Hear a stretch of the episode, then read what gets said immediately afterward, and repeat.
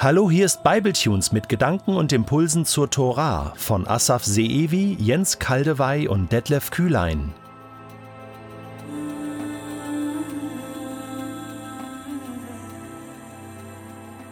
Denk nicht, ich sei gekommen, um die Tora oder die Propheten außer Kraft zu setzen. Ich bin nicht gekommen, um außer Kraft zu setzen, sondern um zu erfüllen, sagt Jesus im Matthäusevangelium Kapitel 5, Vers 17. Damit sagt Jesus klar, ich argumentiere aus der Tora heraus. Das ist meine Grundlage. Falls ihr Bedenken habt, dass ich gegen die Tora bin, nein, im Voraus, diese Sorgen müsst ihr euch nicht machen. Und er setzt fort, denn ich sage euch, solange Himmel und Erde nicht vergehen, wird auch kein einziger Buchstabe und nicht ein einziges Strichlein von der Tora vergehen. Alles muss sich erfüllen.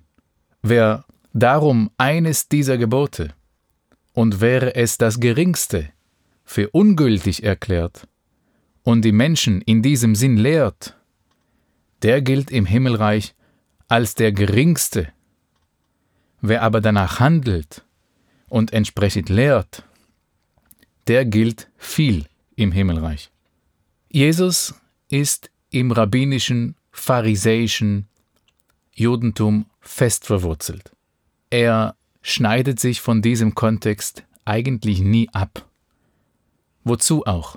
Schon viele Male habe ich Vorwürfe und Aussagen gehört, sowohl von Juden als auch von Christen, Jesus hätte die Gebote, hätte die Torah aufgelöst oder zumindest einige Gebote gebrochen. Bei praktizierenden Juden ist das ein Vorwurf. Jesus brach Gebote. Bei Christen ist es wie ein Beweis dafür, dass man Gebote jetzt brechen darf, dass man sie nicht braucht. Wer diese Aussagen macht, kennt die jüdische Literatur dazu nicht. Die drei häufigsten Beispiele, die als Gesetzesbruch Jesu genommen werden, möchte ich genauer unter die Lupe nehmen. Im Markus 7, Vers 5 fragen Pharisäer und Schriftgelehrte Jesus, Warum richten sich deine Jünger nicht nach den Vorschriften, die uns von den Vorfahren her überliefert sind, sondern essen mit ungewaschenen Händen? Wer genauer liest erstmal, die Frage ist, wieso tun deine Jünger das nicht und nicht Jesus? Wir wissen nicht, ob Jesus hier die Hände gewaschen hat oder nicht. Die Frage ist nur über die Jünger. Aber wir wollen ja nicht kleinkariert sein. Wichtiger ist, es ist kein Gebot. Haben wir das gehört? Sie handeln nicht nach den Vorschriften, die uns von den Vorfahren her überliefert sind. Und da erinnern wir uns an die Aufsätze der Alten, an die Gebote von Rabbinern, nicht aus der Tora. Das ist ja nicht verbindlich. Und dazu gibt es auch eine jüdische Quelle aus der Tosafta zu Brachot. Ähm, das sind Apokryphen des Talmud. Das gibt es auch. Äh, Segen, Kapitel 5, Vers 13. Sie sagen, erstes Wasser Recht, letztes Wasser Pflicht. Das heißt, vor dem Essen kann man sich die Hände waschen, sagen manche Rabbiner. Nach dem Essen muss man sich die Hände waschen. Und bei Jesus war das vor dem Essen. Also war das sicher kein Gebotsbruch. In einem anderen Fall geht es um den Sabbat. Besser gesagt, um Ehren am Sabbat. Lukas 6, Abvers 1. An einem Sabbat ging Jesus durch die Felder. Seine Jünger rissen Ähren ab, zerrissen sie mit den Händen und aßen die Körner. Da sagten einige der Pharisäer, Was tut ihr da? Das ist doch am Sabbat nicht erlaubt. Ist das so? Da müssen wir eine Diskussion aus der Talmud etwas genauer kennen. Dort steht im Traktat Sabbat 128, 71, Rabbi Judah der Galiläer aber sagt, es ist am Sabbat auch erlaubt, abgefallene Ähren mit der Hand zu malen, nicht nur zwischen den Fingern. Das ist ein Abschluss einer rabbinischen Diskussion, wo die Grenze zwischen Erlaubtem und Nicht-Erlaubtem verläuft, in anderen Worten, wo beginnt Arbeit?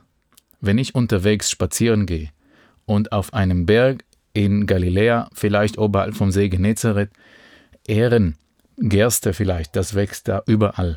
Wenn ich ein paar Ähren sammle und zwischen den Fingern reibe, ich muss es ja, sonst kann ich es nicht essen, ich muss es schälen und esse, ist das in Ordnung oder ist das schon Arbeit? Wenn das Arbeit ist, dann darf ich das natürlich nicht tun, weil am Sabbat ist die Arbeit nicht erlaubt.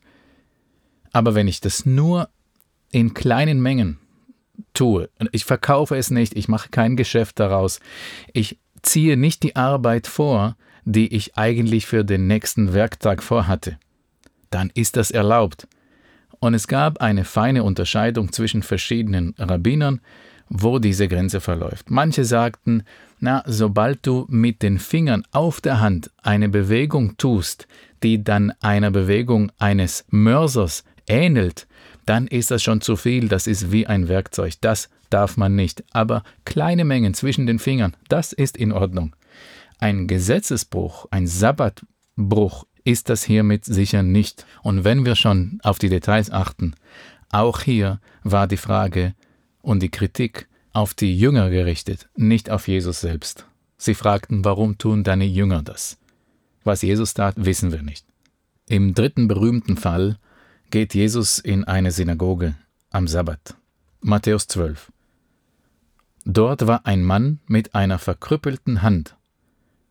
Jesus wurde gefragt, ist es erlaubt, am Sabbat zu heilen?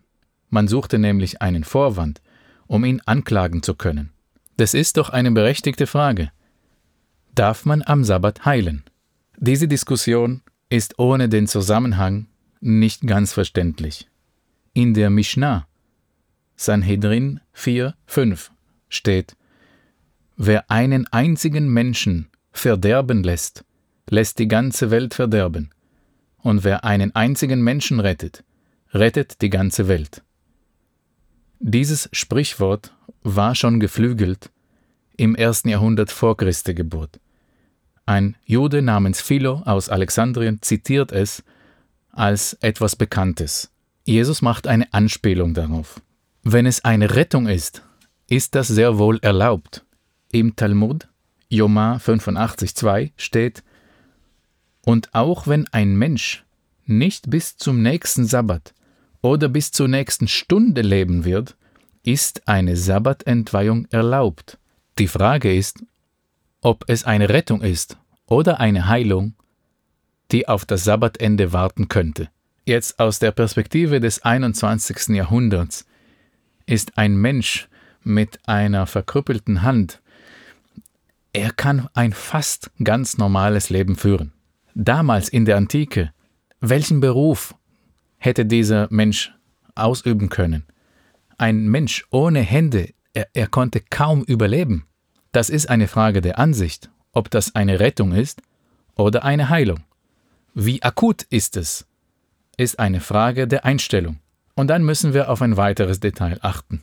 Hätte Jesus einen Mörser genommen, anderes Werkzeug, und hätte ein Medikament erstellt, das wäre schon Arbeit, das wäre wirklich bei einer akuten Rettung erlaubt.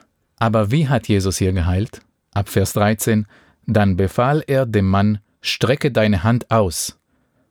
Der Mann streckte die Hand aus, und sie wurde wieder heil, wie die andere. Jesus heilte hier mit dem Wort, und das ist immer erlaubt. Bei diesen Fällen nutzt Jesus die Diskussionen meistens als Mittel zum Zweck. Er hat immer wieder neue Botschaften auf einer höheren Ebene. Jesus bleibt auf dem Boden, auf der Grundlage der Torah. Durch sein Wirken führt er zurück zu ihrem eigentlichen Sinn.